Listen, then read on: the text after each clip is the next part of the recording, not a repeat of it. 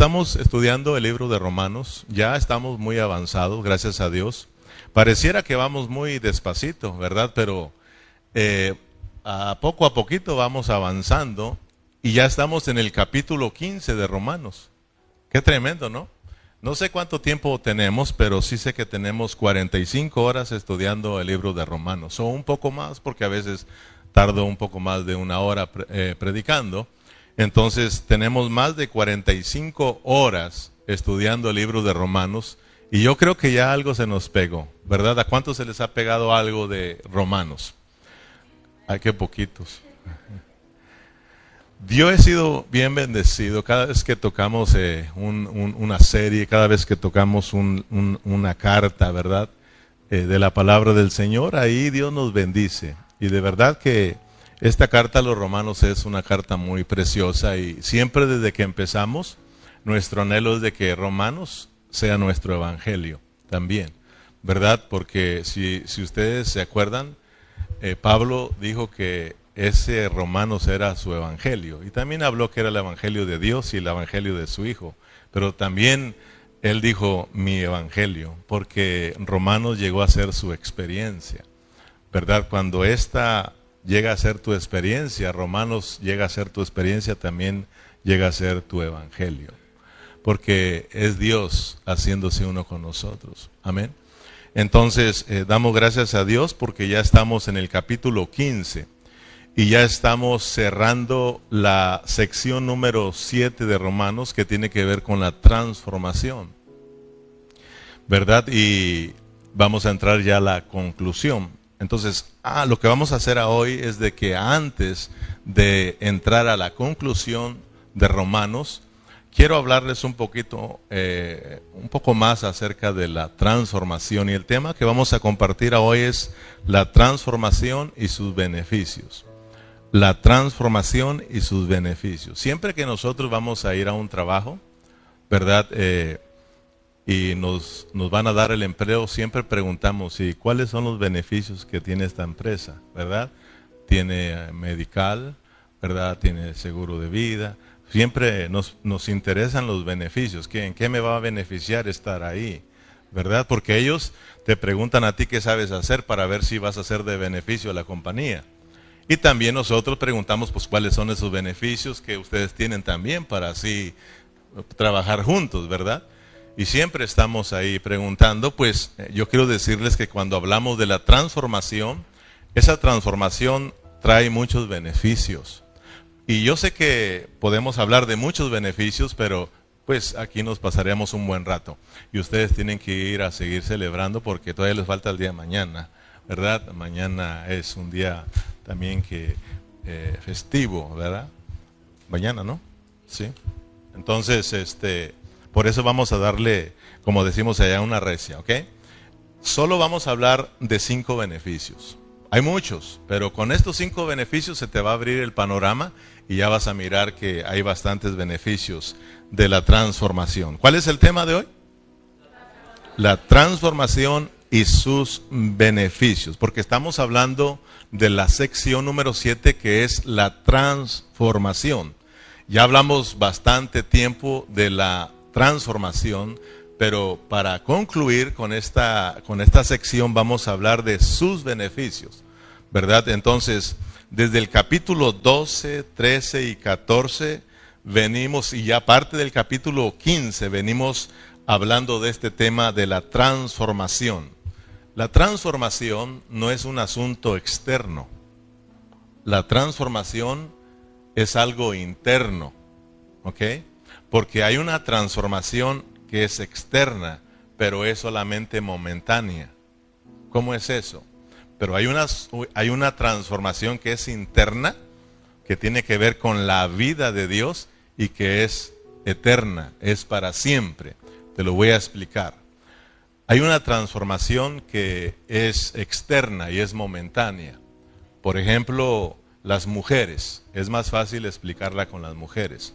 Si tenemos a una mujer que está un poco enferma en su interior y está desnutrida, se le va a ver su rostro pálido y descolorido. Pero ella tiene sus ¿cómo se dice? sus, sus maquillajes, ¿verdad? Y ella saca su maquillaje y se empieza a dar su manita de tigre, de tigre, digo, de gato, ¿verdad? Empieza ella a, acomodarse, ¿verdad? Y luego surge una transformación en ella, ¿verdad? Pero es externa. Cuando la mira el esposo dice, wow, pero no la toques. No la toques porque no la quieras. Ay, qué bonita porque te traes el, te traes el maquillaje. Y luego ya cuando estás ahí acariciando, ay, ¿verdad? No, ¿Qué pasó aquí? Entonces la miramos, ella sale de su cuarto, ¿verdad? De su recámara sale maquillada y ya su, su, su, su cara se ve bonita. Hubo una transformación, esa palidez se acabó, ya no está, pero solo está por un, por un momento, que no le agarre una tormenta, ¿verdad? ¿Y qué, durará? ¿Qué durará? Máximo un día si se cuida un día. Y al otro día cuando te despiertas vuelves a la realidad. Ay, Dios mío, ¿verdad? Entonces, eh, eso es externo. Hay una transformación que es interna. Estamos hablando de la transformación que Dios da. Esa transformación es externa. Perdón, es interna. ¿verdad? A medida que nosotros vamos dejando que la vida de Dios vaya, vaya capturando, vaya creciendo dentro de nosotros, se vaya formando Cristo dentro de nosotros, entonces empieza a haber una transformación en nuestras vidas, ¿verdad? Y de ser viejos, venimos a ser nuevos, nuevos, nuevos, nuevos. Andamos en novedad de vida y ya hay una transformación, es Cristo en nosotros y esa transformación no es momentánea, esa transformación es para siempre. Por eso cuando de repente miramos un hermano que canta y está adorando y uno dice, wow, ¿verdad? Qué tremendo, pero se sale y lo, y lo miras allá, hermano, te asustas. O sea, realmente no está habiendo una transformación en su interior porque está escaso de la vida de Dios. Porque cuando Dios nos transforma es para siempre, hermano. Dios te va cambiando. Si es Dios, Dios te va cambiando. Y si eras corajudo, ya para mañana eres corajudo menos. ¿Sí o no? O sea, y menos, y menos hasta que se acaba. Si eres mentiroso, Dios te va transformando y luego ya menos mentiras, menos mentiras, hasta que se acaba la mentira. Dios te está transformando y eso es para siempre. Amén, hermanos.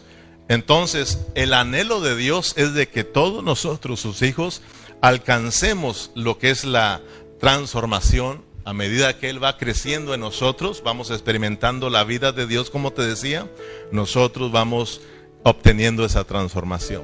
Pero dijimos que de acuerdo a Romanos, Pablo nos da los puntos claros para que nosotros logremos la transformación. Y hemos venido repitiendo una y otra vez tres cosas prácticas que tenemos que hacer nosotros para que surja esta transformación.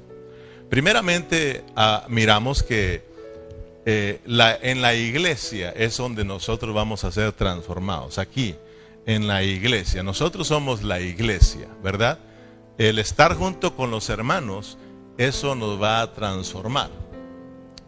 Eh, y nuestra transformación es para la iglesia, es para la vida de la iglesia. ¿Ok?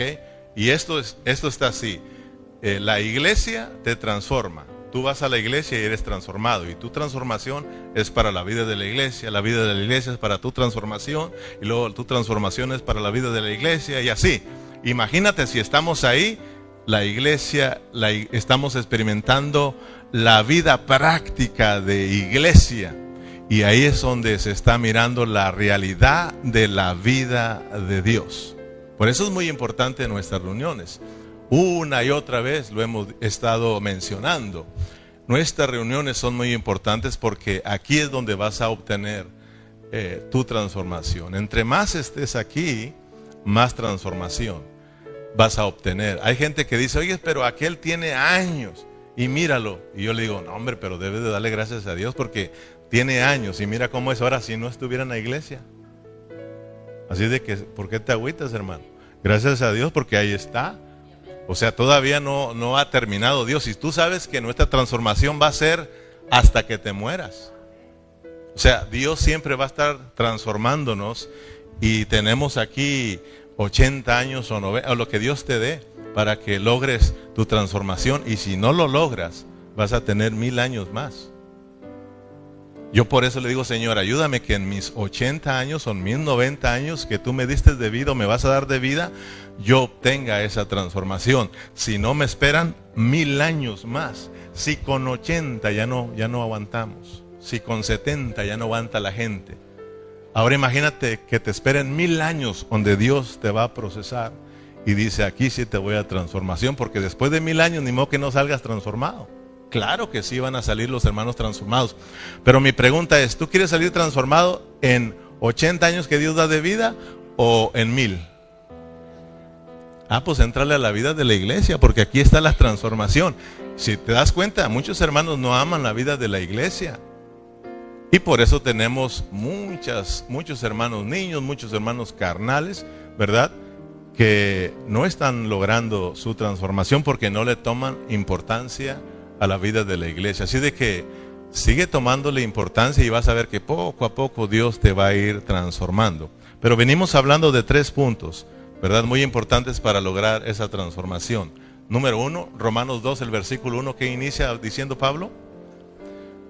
Os ruego, hermanos, que por las misericordias de Dios os presentéis, presentéis vuestros cuerpos en un sacrificio vivo, santo, agradable a Dios, que es vuestro, es vuestro culto racional. Fíjate, hermano, eh, eh, el, primer, el primer asunto importante para lograr tu transformación que es que te presentes en un sacrificio. O sea, que todos nos presentemos, fíjate, que todos nos presentemos nuestros cuerpos, pero en un sacrificio, no, no individuales, no yo solo, no. Tú vienes aquí para hacerte uno con los hermanos. Porque fíjate que podemos venir aquí y nadie se meta conmigo. Ahí va a ser, aunque ya, lo, ya, ya, tienes, ya tienes una ventaja de que al llegar aquí Dios de repente eh, te, va a ir capturando. Por ejemplo, ¿te ha pasado de que a veces estamos aquí y, no me saludó el pastor, no me saludó fulano, ¿verdad? Y allá solo dos estados y a mí no. ¿Qué, ¿Qué pasó? ¿Qué traerá conmigo, verdad? E, esa es tu transformación, hermano. O sea, Dios, Dios lo permite para, para tratar tu vida, para tratar contigo, porque Él te quiere cambiar. ¿Sí o no, hermanos? Por eso, cuando se termina la reunión, quédate para que no te saluden. Sí, porque, hermano, eh, yo espero que me estés captando, ¿ok? Y, y, yo sé que a veces se nos pasa, pero Dios de una manera otra trabaja porque Dios quiere tratar tu vida. Dios permite cosas aquí todos sabemos que de acuerdo a Mateo, la vida de la iglesia son muchos problemas. La vida de la iglesia son muchos problemas. Yo no he tenido problemas con la vida de la iglesia porque eso me lo aprendieron desde que yo empecé mi vida cristiana. Y Dios me lo fue mostrando. Mi, y mi pastor, primero que estuve aquí en Estados Unidos, cayó en adulterio. Yo lo pude, eh, lo pude vivir ahí cuando yo tenía solo cinco meses de convertido. Entonces, eh, esas cosas son duras en la iglesia. Sin embargo, fui aprendiendo. A mí en la vida de la iglesia, mis pastores me llegaron a decir, tú no sirves para nada. Yo se los he contado una y otra vez. Tú no sirves para nada y para nada y para nada. Y todo eso Dios lo permitió porque Dios estaba tratando con mi vida. Entonces, Mateo 18 presenta a la iglesia con muchos problemas, ¿sí o no? Si tu hermano te ofende, ve con él y reconcíliate. Si no te oye, vuelve a ir. Si no, pues lleva contigo uno o dos testigos y pídele perdón. Si no quiere, llévate ahí a unos ancianos. Si no, pues díselos ahí a los encargados y bueno, ya ténganlo por gentil y republicano, dijo aquel. Y publicano, ¿verdad? Pues ahí está. Muchos dicen que hay que echarlo para afuera. No, no, no, no podemos correr a nadie aquí. Simplemente que tengas cuidado porque uno no sabe si verdaderamente es o no es. Entonces tienes que tratarlo ahí con calma. Amén. Pero número uno, para yo lograr ser transformado, tengo que presentarme. Por eso, gracias a Dios, cuando tú estás aquí, eso es parte que ya Dios empieza a orar en tu vida. Número dos, tenemos que renovar nuestra mente. Dice Pablo que tenemos que renovar eh, nuestro entendimiento para que comprobemos cuál es la buena voluntad de Dios. O sea, si tú no permites que Dios te renueve en tus pensamientos, entonces tú nunca vas a conocer cuál es la voluntad de Dios. Si, estás aquí, ya, ya lo lograste, ¿verdad?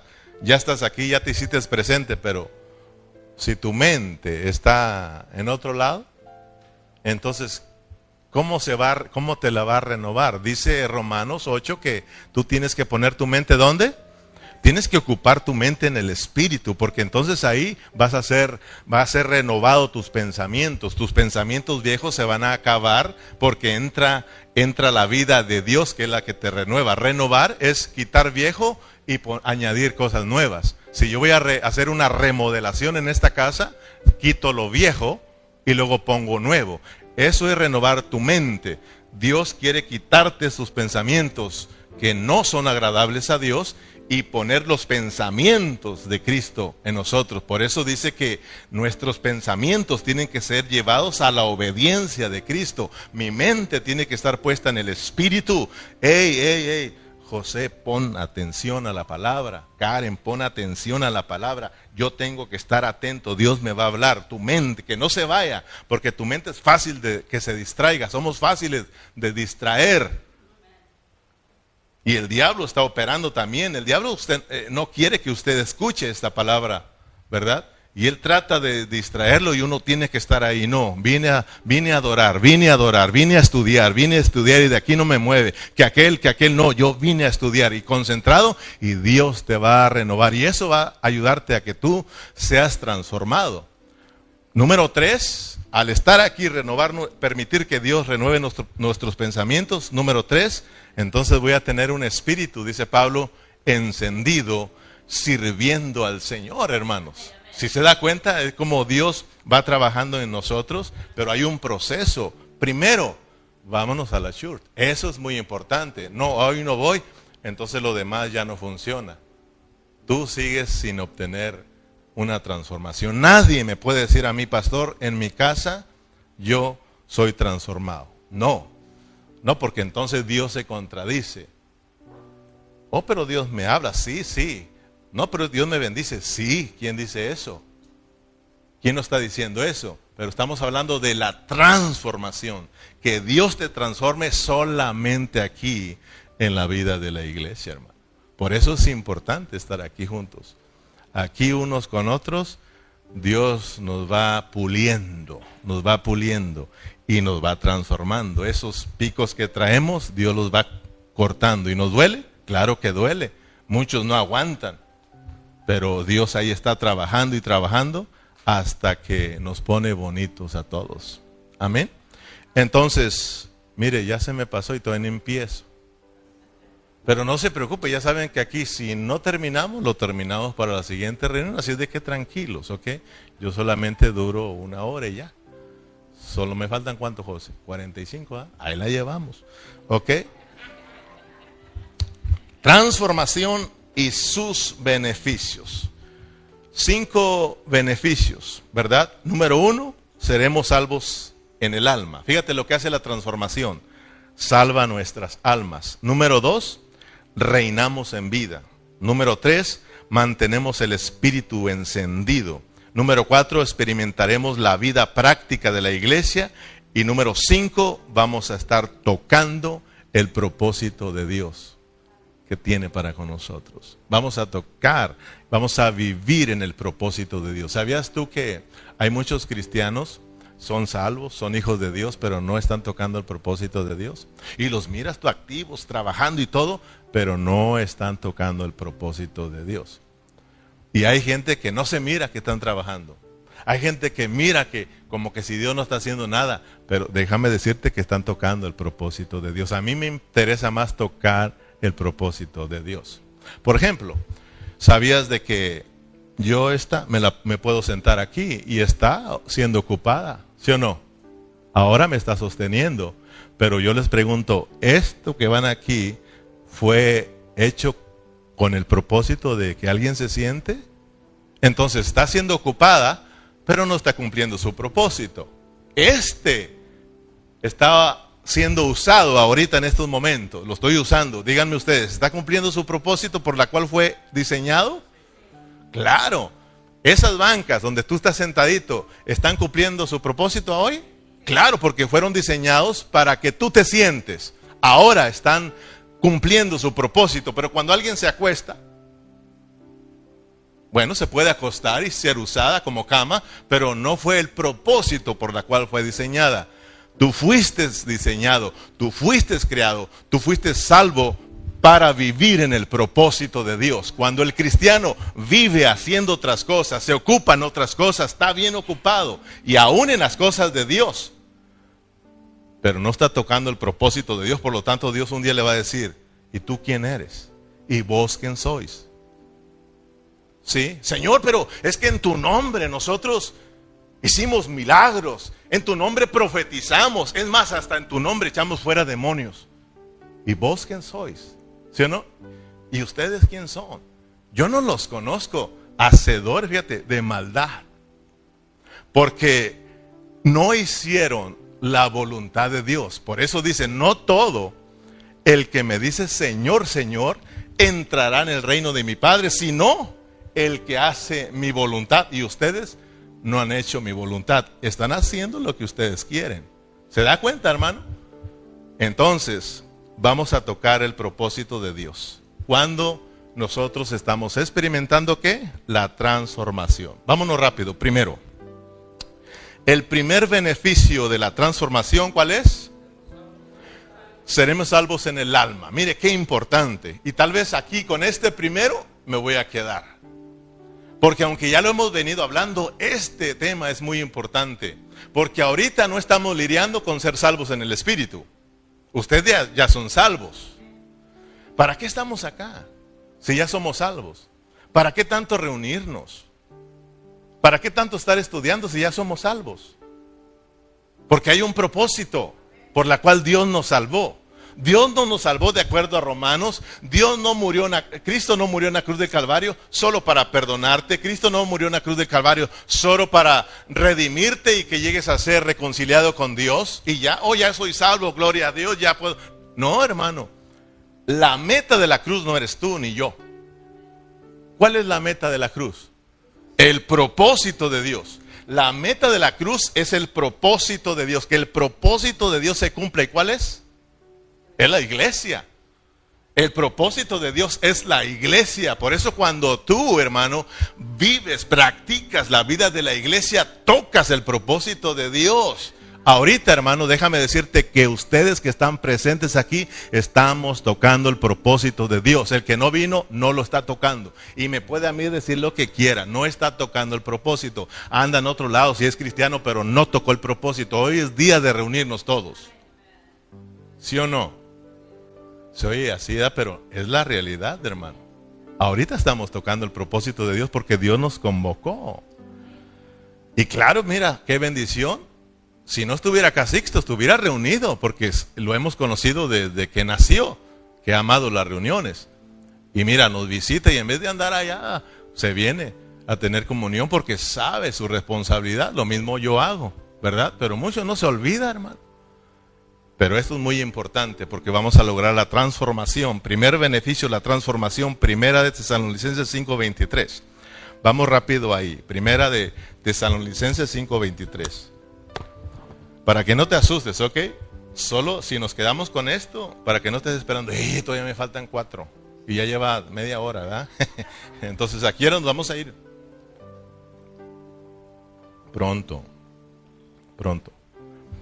Dice, y el mismo Dios de paz, y el mismo Dios de paz os santifique por completo. Ay, caray, os santifique por completo. O sea que, si te fijas, la santificación tiene un, cumplimiento en nosotros.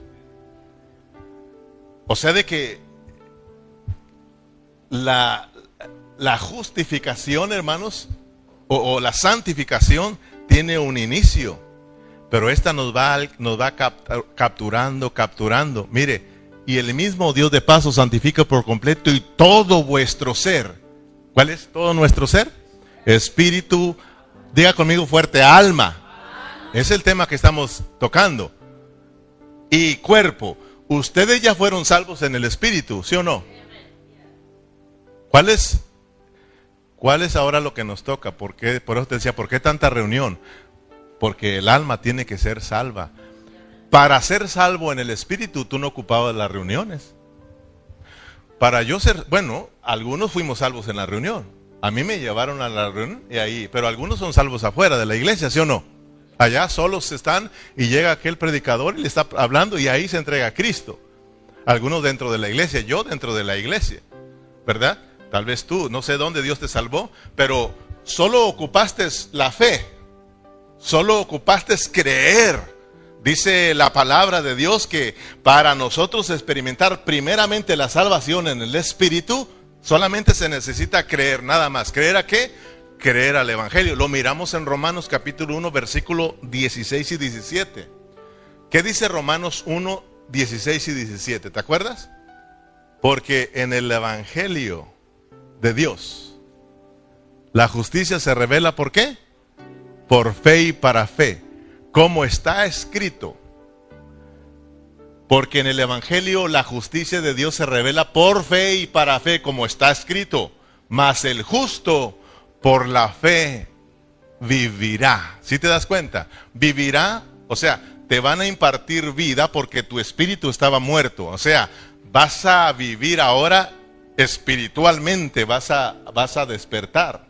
Te van a impartir vida. Por eso a San Juan 1.12 dice que más a todos los que le recibieron, a los que creen en su nombre, Dios les dio el derecho de qué? De ser llamados hijos de Dios. Porque fuimos engendrados por Dios mismo. O sea, llegamos a ser nuevas criaturas, llegamos a ser dos hijos de Dios, pero nacimos ¿dónde? En el Espíritu. Ahora que ya, o sea, ahí se dio inicio en nuestra salvación. Por eso todo aquel que recibe a Cristo, gloria a Dios, porque ya dio inicio a la vida cristiana, ¿verdad?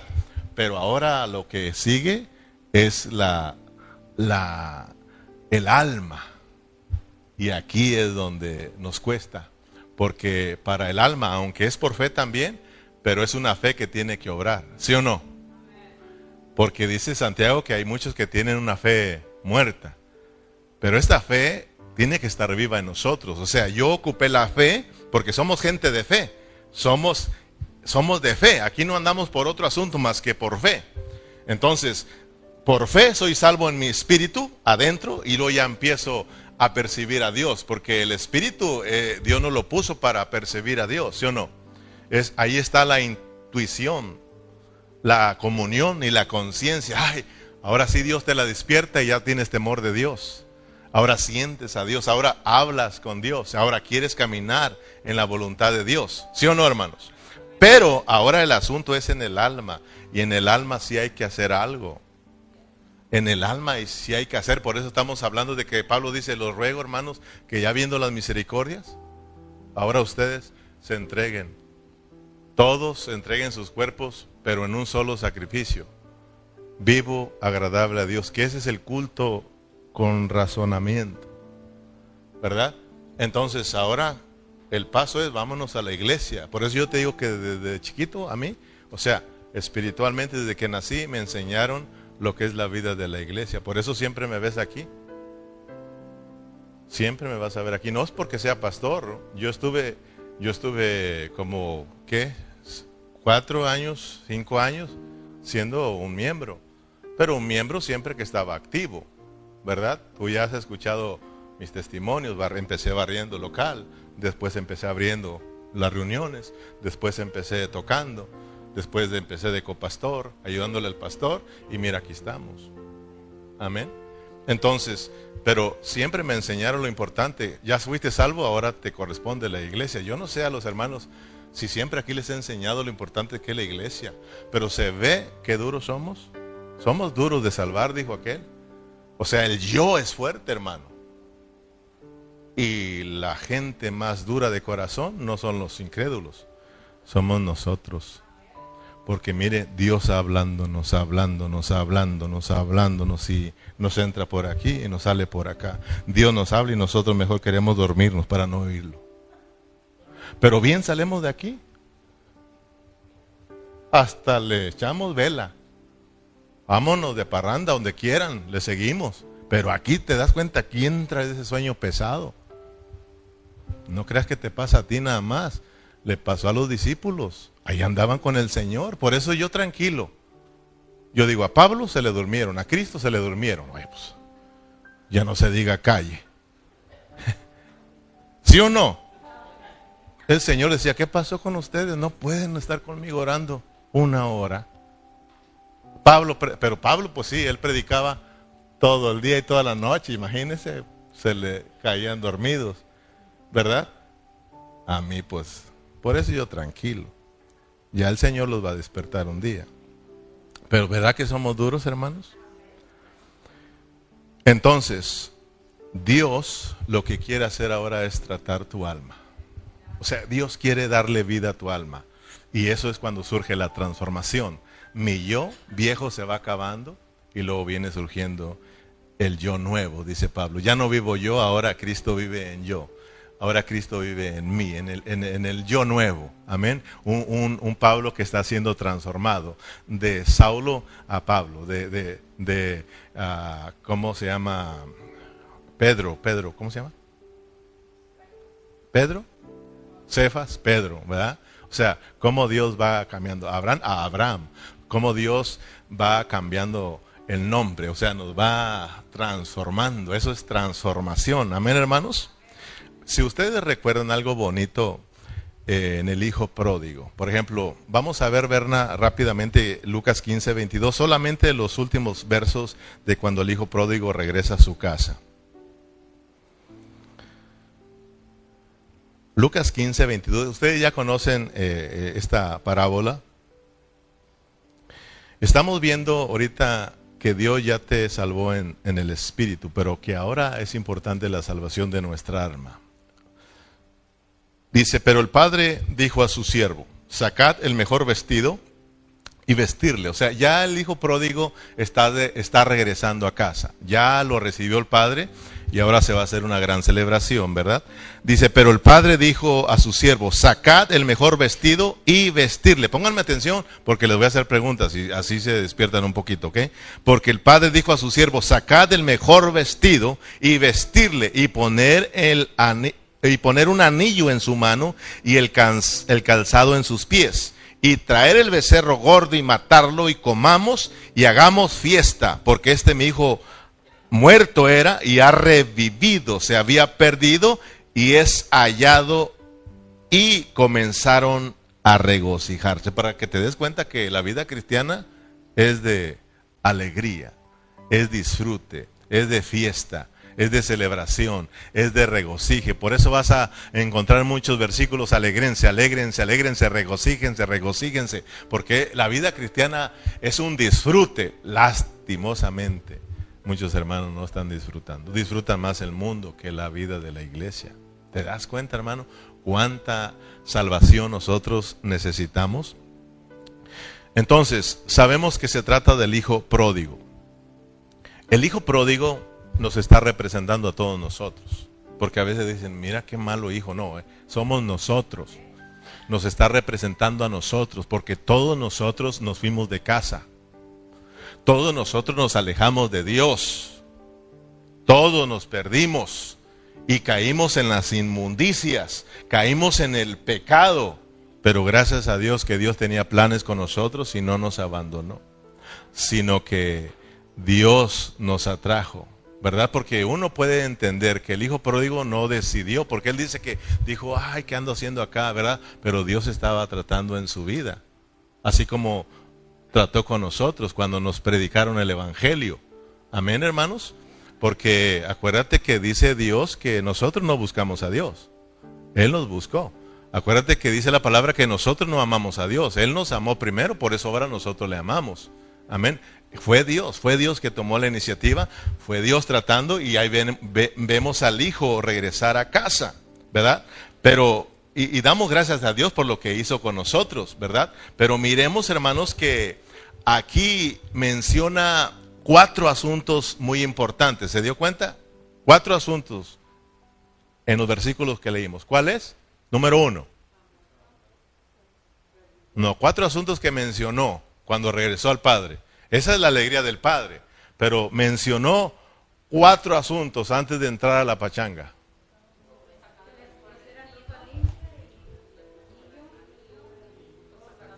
Mira, y primero, sacad el mejor vestido.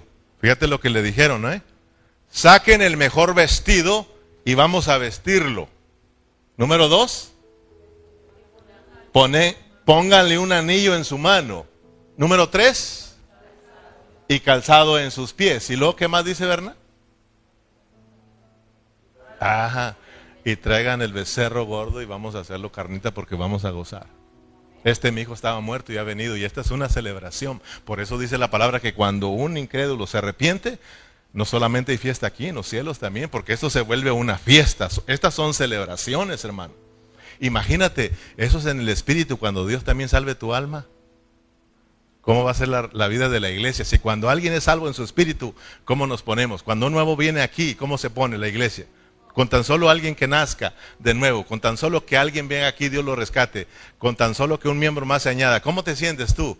Imagínate que, que nosotros logremos todos ser transformados en el alma, aunque estemos tres pelones, pero bien viviendo la vida de la iglesia, hermano. Pero los tres pelones bien carnales, imagínate, hermano. Dice, traigan el mejor vestido. ¿Sabes quién es el vestido? Cristo. Ya lo hemos estudiado mucho. Cristo es nuestro vestido, por eso dice que el que, que tenemos que revestirnos de Cristo, si no, y, o sea, eh, los que están vestidos de Cristo dice revístanse. O sea, nos está hablando de que hay Cristo de nuestra vestimenta para nuestro espíritu, Cristo nuestra vestimenta para el alma y Cristo será nuestra vestimenta para el cuerpo. Por eso Tesalonicenses dice que tenemos que ser dice que hasta que todo vuestro ser, espíritu, alma y cuerpo, sean que irreprensibles. o sea, tienen que, tenemos que experimentar la, esa salvación completa. Esa es la salvación completa y Romanos nos está enseñando la salvación completa, que todos nosotros experimentemos la salvación completa para que toquemos el propósito de Dios, que Dios sea glorificado en su iglesia. Entonces, hermano, Cristo es el vestido, dijo, traigan el vestido. Está hablando del vestido de la justicia que nos viste en nuestro espíritu. Tú y yo veníamos de la inmundicia también, hermano. Nos perdimos en el pecado y tú y yo cuando venimos a casa, regresamos a Dios. Dios nos puso un vestido nuevo, hermanos, que es Cristo nuestra justicia. Por eso en el Evangelio de Dios, la justicia que es Cristo, se nos revela por medio de fe y para fe. Como está escrito, mas el justo por fe tendrá vida y vivirá. Gloria a Dios. Te cubrieron en el Espíritu, hermano. Esta salvación es en el Espíritu. Estoy metiéndome al Espíritu porque quiero hablarte del alma. Por esto te digo, me voy a quedar en el punto uno porque ya nada más me quedan 20 minutos. Ay, ahí la llevamos. ¿Ok? Y luego dice, tráiganle el anillo. ¿Verdad que sí? Tráiganle el anillo. ¿Qué significa eso?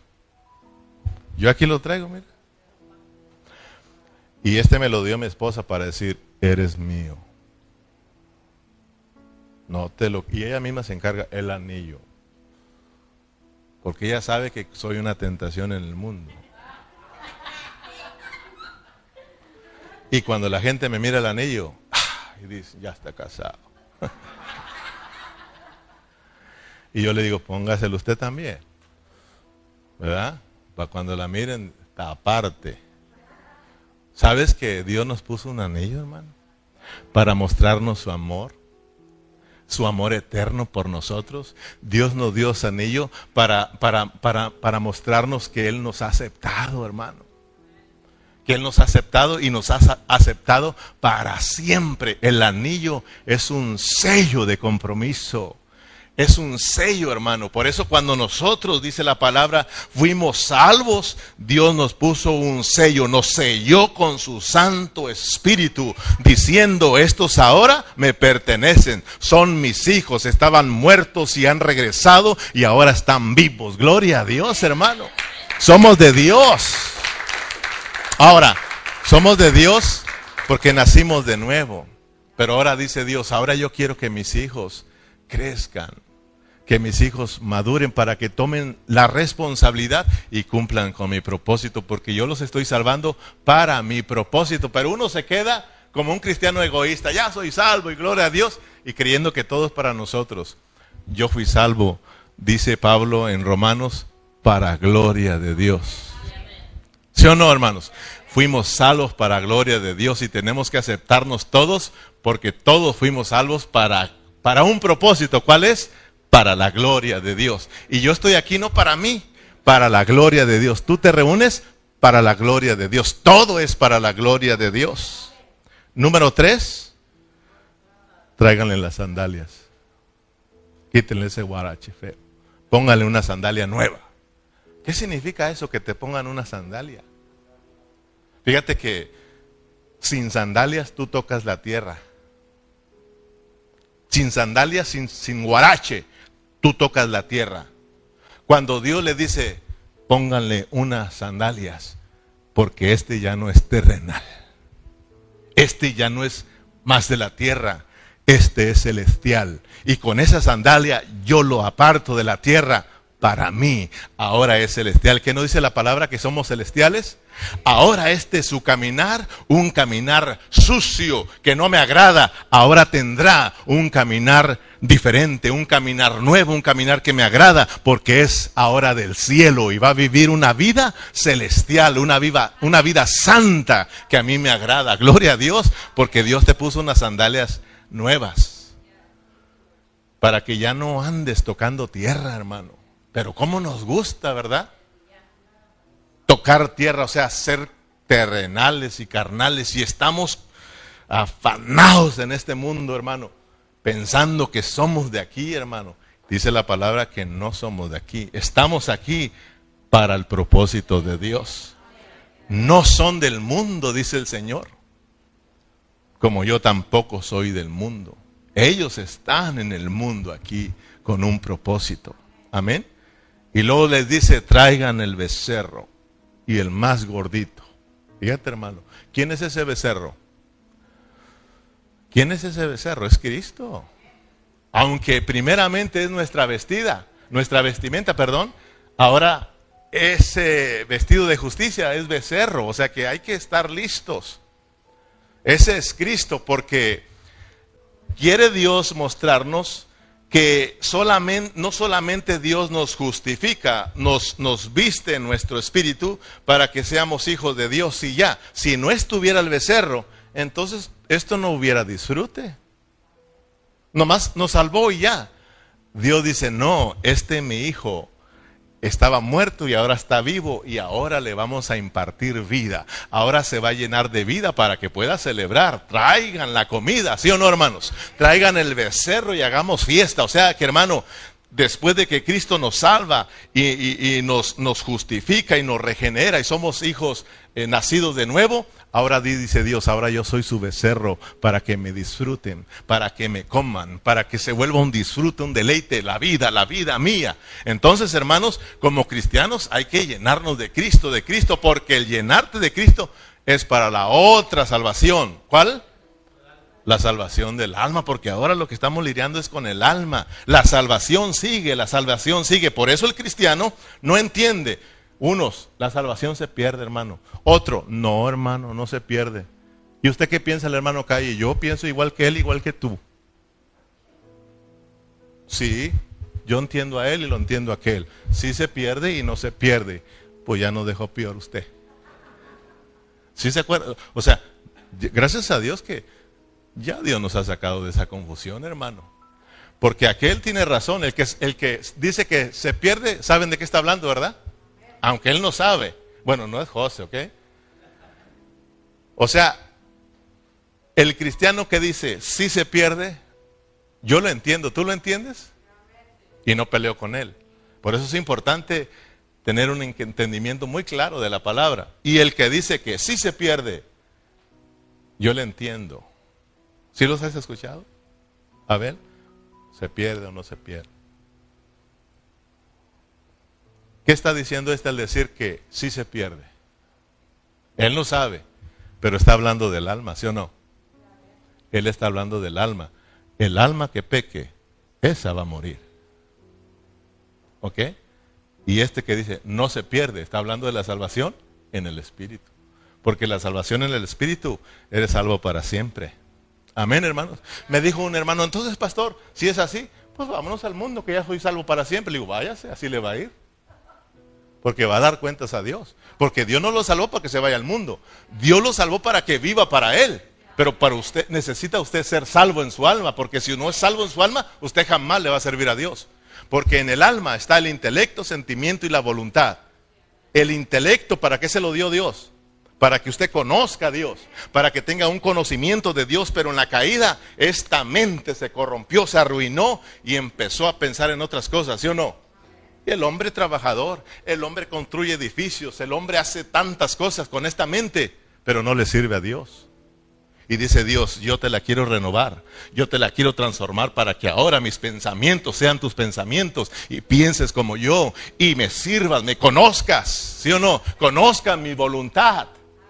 Y, me, y luego dice, sentimiento. ¿El sentimiento para qué no lo dio Dios? Para que amemos. ¿Y qué hace el hombre? Ama otras cosas, ama el mundo. Pero Dios nos salvó para, y para eso ocupamos la salvación del alma, para que tú ames a Dios, para que empieces a amar a Dios y te vuelvas loco de amor por Dios, hermano. Por eso nos cuesta decirle, te amamos, Señor, porque nos falta transformación en el alma. Y luego una vez que, eh, luego sigue la parte 3 del alma, que es la voluntad. Intelecto, sentimiento y voluntad. ¿La voluntad para qué Dios te la dio? Para que hagas la voluntad de Dios y no hagas la tuya. ¿Te das cuenta cuánta salvación en el alma, no en el espíritu, en el alma necesitamos, hermanos?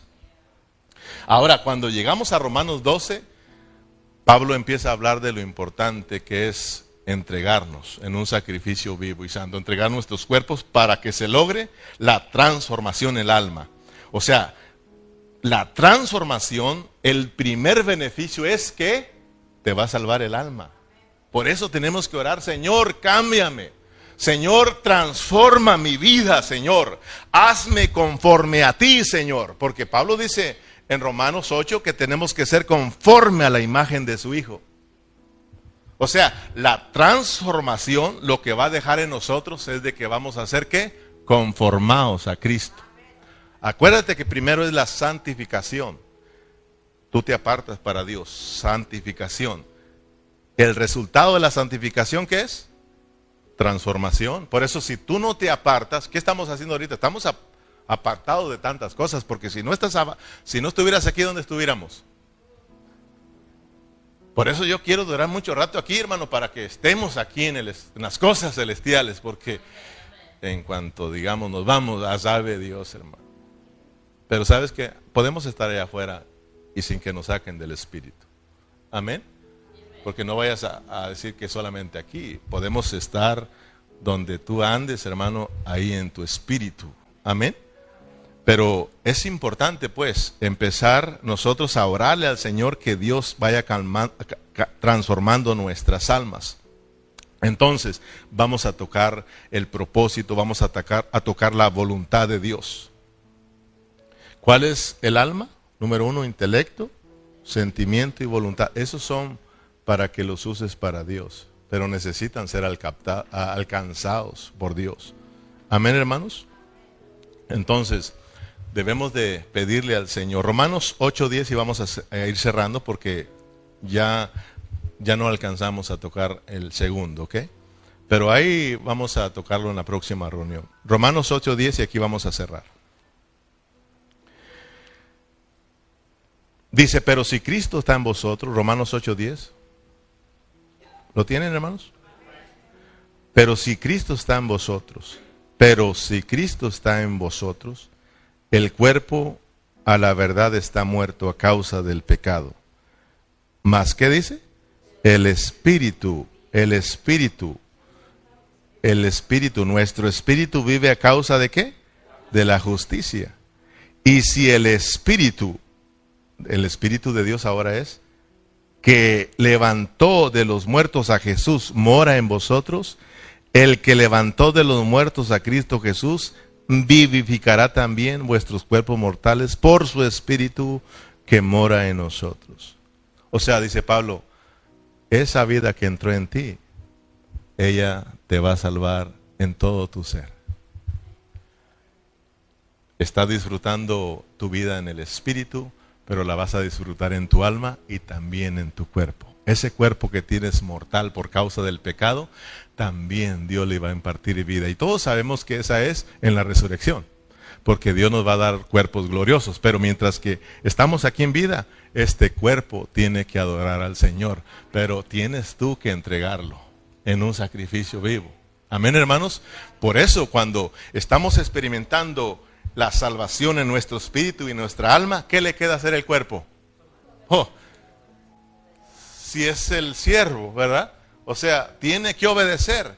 Alma mía, alabe a Jehová. Y el cuerpo dice, ni modo, hay que alabarlo. Y empiezas a levantar tus manos y empiezan tus pies a adorar al Señor y tu cuerpo empieza a expresar a Dios en nuestro cuerpo, porque ese es el deseo de Dios. Amén, hermanos. Y si tú estás siendo transformado y si tu cuerpo está siendo lleno de la vida de Dios, gloria a Dios, porque en la resurrección te espera la mejor resurrección, hermanos. La resurrección no de los muertos, sino de entre los muertos, porque hay resurrección de muertos y hay resurrección de entre los muertos. Y Jesús resucitó de entre los muertos. Y Pablo anhelaba la resurrección de entre los muertos y es la resurrección que yo, yo anhelo. Y tú tienes que anhelar la resurrección de entre los muertos. Pero muchos van a resucitar de los muertos. Y eso es triste porque no se dejaron transformar. Siguieron en sus cuerpos sin vida. Y eso es bien triste. Alaben al Señor. Y nosotros. Cante, hermano. Aplauda. El cuerpo está bien muerto, tu alma no está siendo transformada. Gloria a Dios por tu espíritu que ya está vivo y hay una esperanza.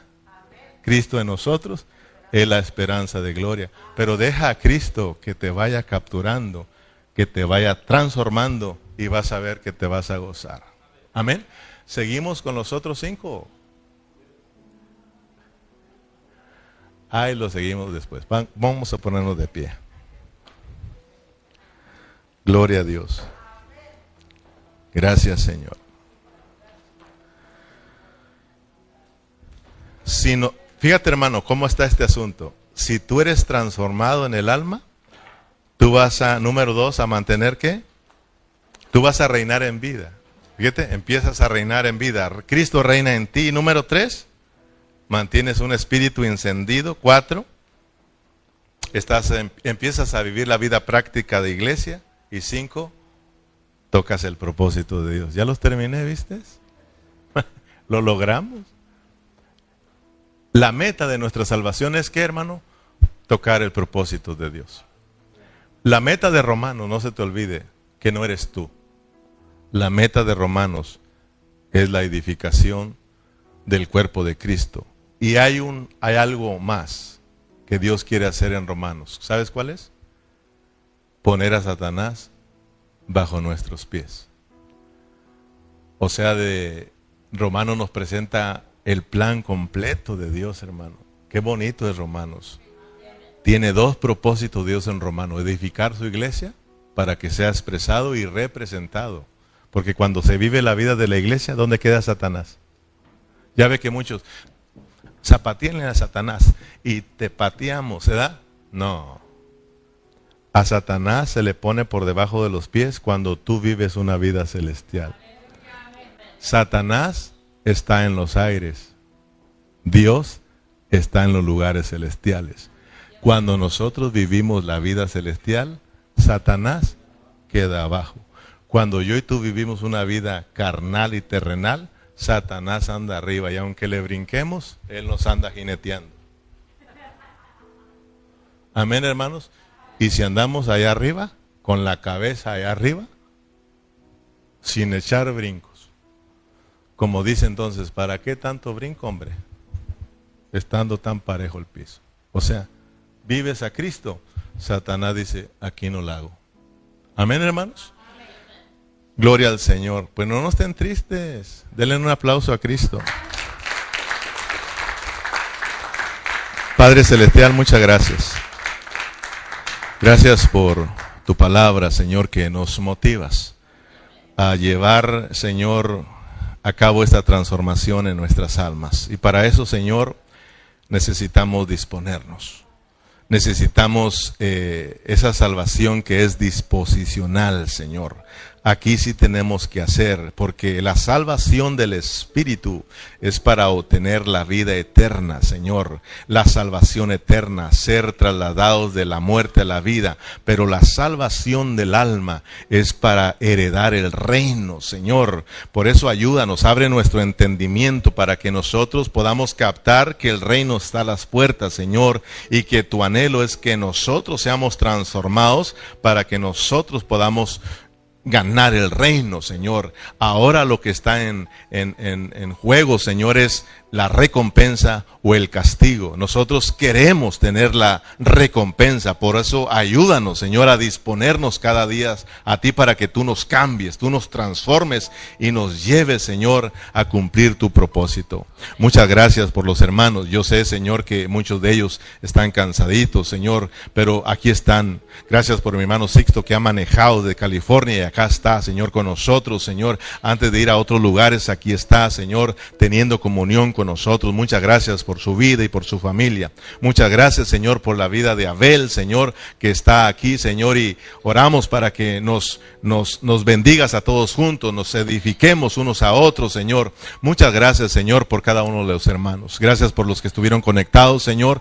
Llegamos a esta parte final. Despídenos de este lugar, Señor. Lleva con bien a mis hermanos, Señor. Y usted reciba la gloria por siempre en Cristo Jesús. Y nos despedimos con un fuerte amén y amén. Gloria al Señor, hermanos.